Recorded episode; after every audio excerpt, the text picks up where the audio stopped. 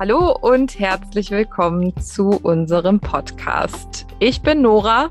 Und ich bin Julia und wir begleiten dich auf deiner Reise zu dir selbst.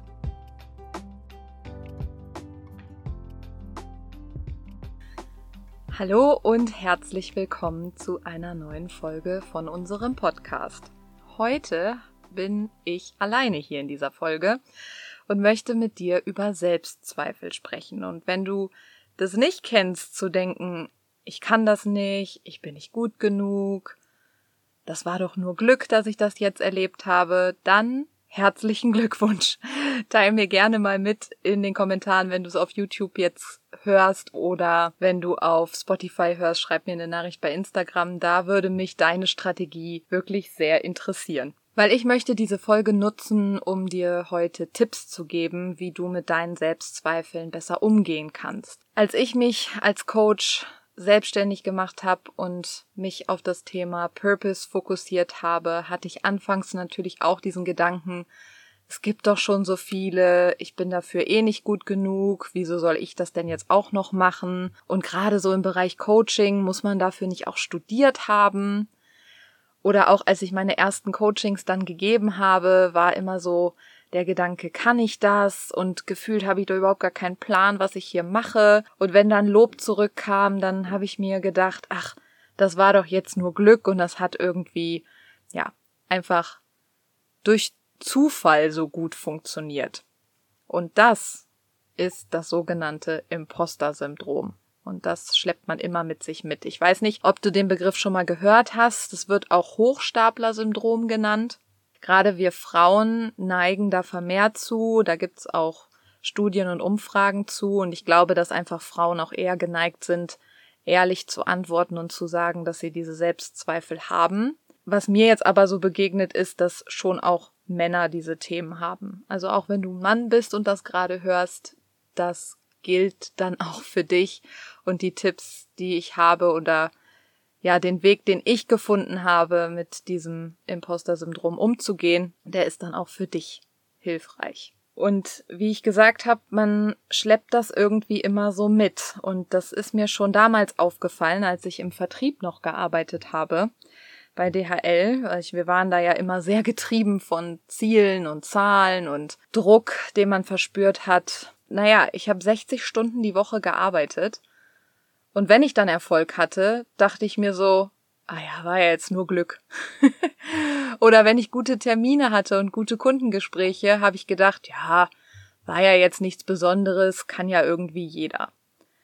Und vielleicht kommt dir das jetzt auch bekannt vor, in der Situation, in der du gerade bist oder in dem Job, in dem du gerade bist. Vielleicht ist dir das einfach auch schon im Leben begegnet, diese Gedanken.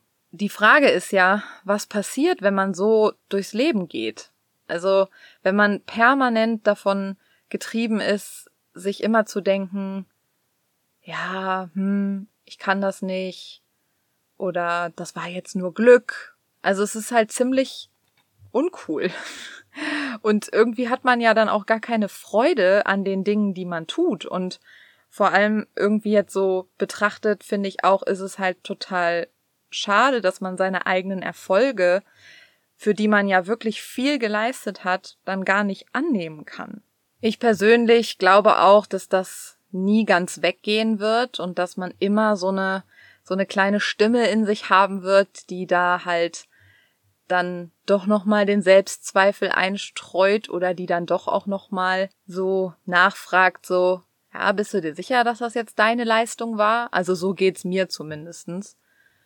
Und wir können da aber gegensteuern. Und wir können uns einfach bewusst machen, dass dieses Imposter-Syndrom oder dass diese Selbstzweifel da sind. Weil wenn wir sie halt akzeptieren und wenn wir halt einfach gut zu uns sind und sagen, ja, okay, ich weiß, dass du jetzt gerade da bist, aber eigentlich brauchst du jetzt gar nicht kommen, weil das, was ich hier gerade geschafft habe, das habe ich geschafft. Ich habe so viel gearbeitet. Ich habe meinen ganzen Ehrgeiz in dieses Projekt zum Beispiel gelegt und habe so und so viel dafür getan. Ich bin schon gut genug dafür. Der erste Punkt, den wir uns wirklich klar machen dürfen, ist, dass diese Selbstzweifel dass die da sind und dass wir nicht alleine sind und dass es sehr viele Menschen gibt, die diese Selbstzweifel haben. Und vor allem, dass es auch Beweise gibt in unseren Leben und in unseren Situationen, wo wir was erreicht haben, dass wir da zurückgucken können und sagen können, ja doch, das war ich, das war meine Leistung, das war kein Glück, das war kein Zufall, das war meine Leistung. Und der zweite Punkt ist auch, dass wir lernen dürfen, Lob anzunehmen, dass wir uns wirklich bewusst machen und reflektieren, was wir dafür getan haben. Und wenn wir gelobt werden von jemandem, dann meint diese Person das ja auch wirklich ernst und dann dürfen wir dazuhören und dann dürfen wir das annehmen und dürfen uns selber auf die Schulter klopfen zusätzlich. Weil die Person macht das ja dann auch aus ganzem Herzen und aus voller Überzeugung und wir haben ja dann was getan, was diese Person dazu verleitet, uns zu loben.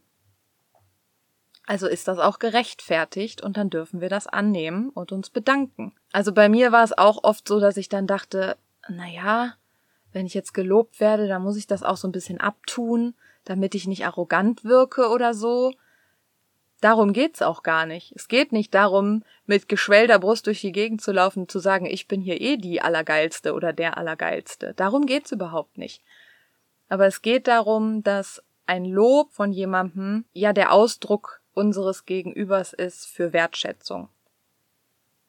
Und wir loben ja auch Menschen in unserem Umfeld. Und wenn du jemandem ein Lob aussprichst oder wenn du mit jemandem dich unterhältst und ihn ja in etwas positiv bestärkst, dann machst du das ja nicht, weil du dir das ausdenkst, sondern dann wertschätzt du die Person ja wirklich. Und so ist das auch, wenn wir Lob bekommen. Also dürfen wir das dann auch annehmen. Der dritte Punkt ist, wir dürfen unseren Perfektionismus ablegen. Also alle Frauen, die ich so in meinem Umfeld habe, haben einen unglaublich hohen Hang zum Perfektionismus.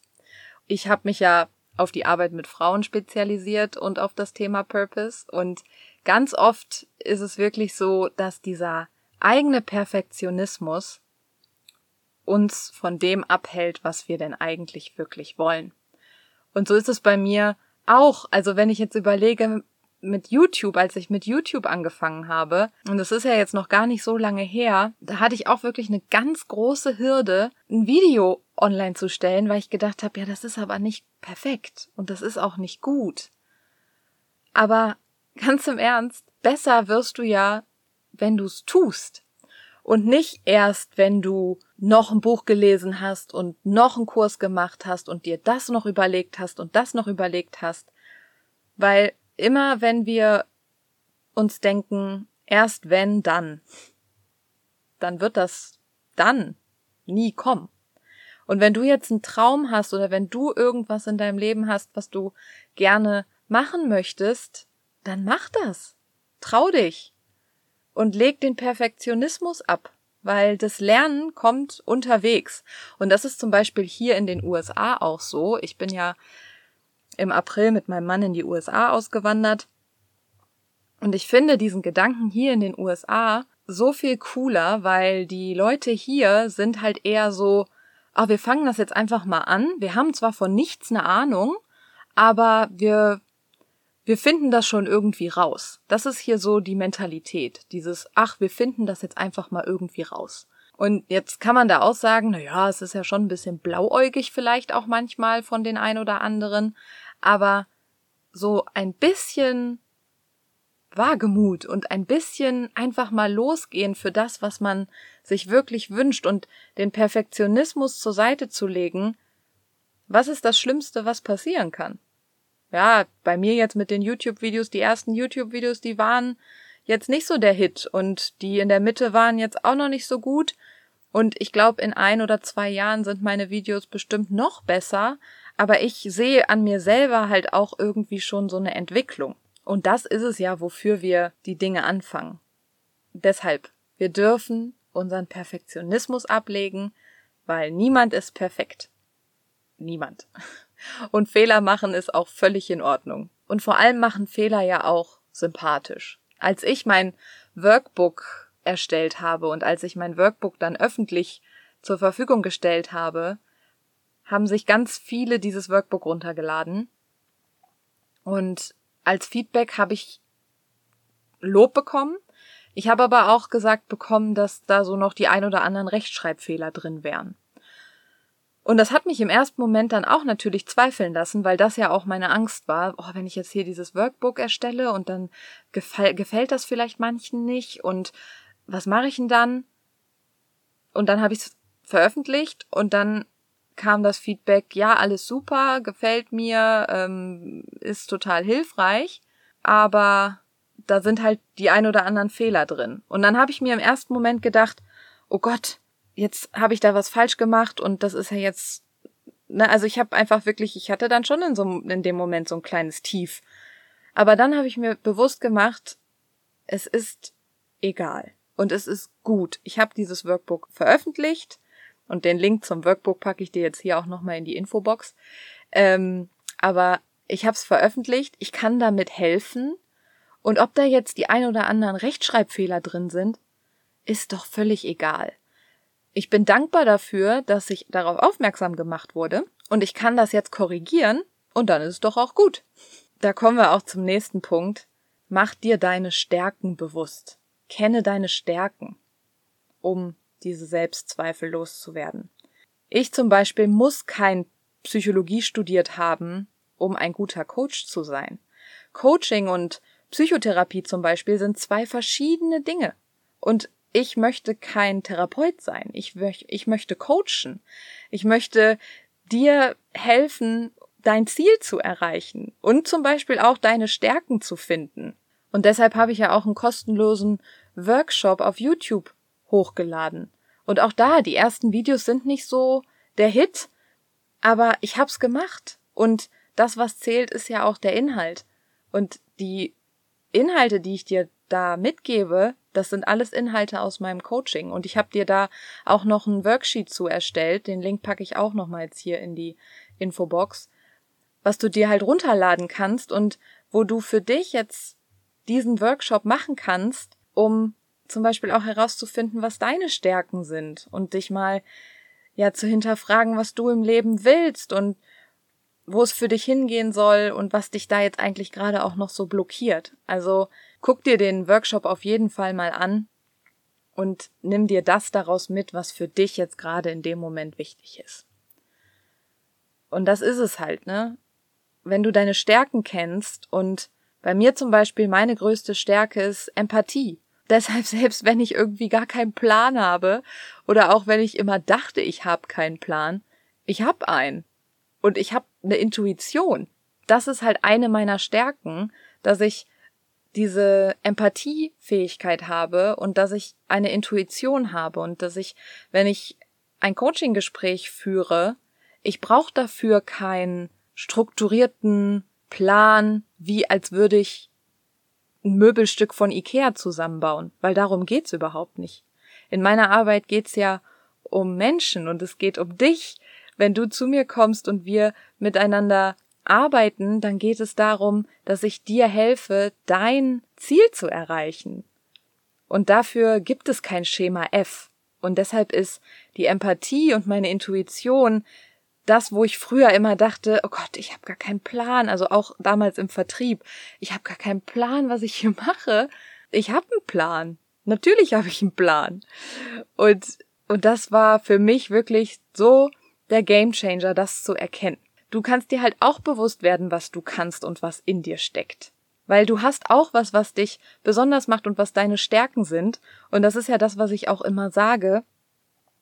Du hast alles in dir, was es braucht, um glücklich, erfüllt und selbstbestimmt zu leben. Und gerade diese Selbstzweifel, wir dürfen uns einfach bewusst machen, dass die da sind und dass die auch immer mal wieder kommen werden und dass wir Situationen im Leben haben, die uns begegnen, wo wir denken, ah, das war jetzt vielleicht dann auch nicht so gut oder da war ich da nicht so gut oder da habe ich da was falsch gemacht. Das ist aber okay, weil das ist das Leben.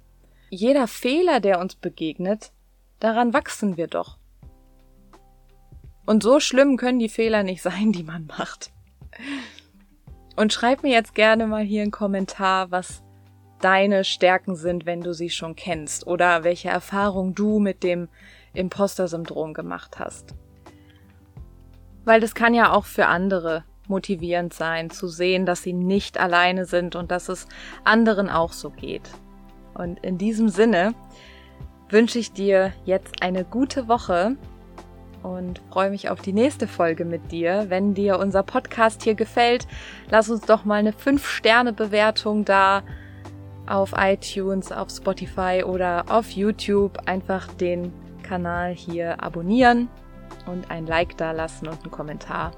Dann sehen Julia und ich, dass du uns zuhörst, weil wir freuen uns natürlich über jeden Einzelnen, der zuhört. Also, bis zum nächsten Mal. Tschüss.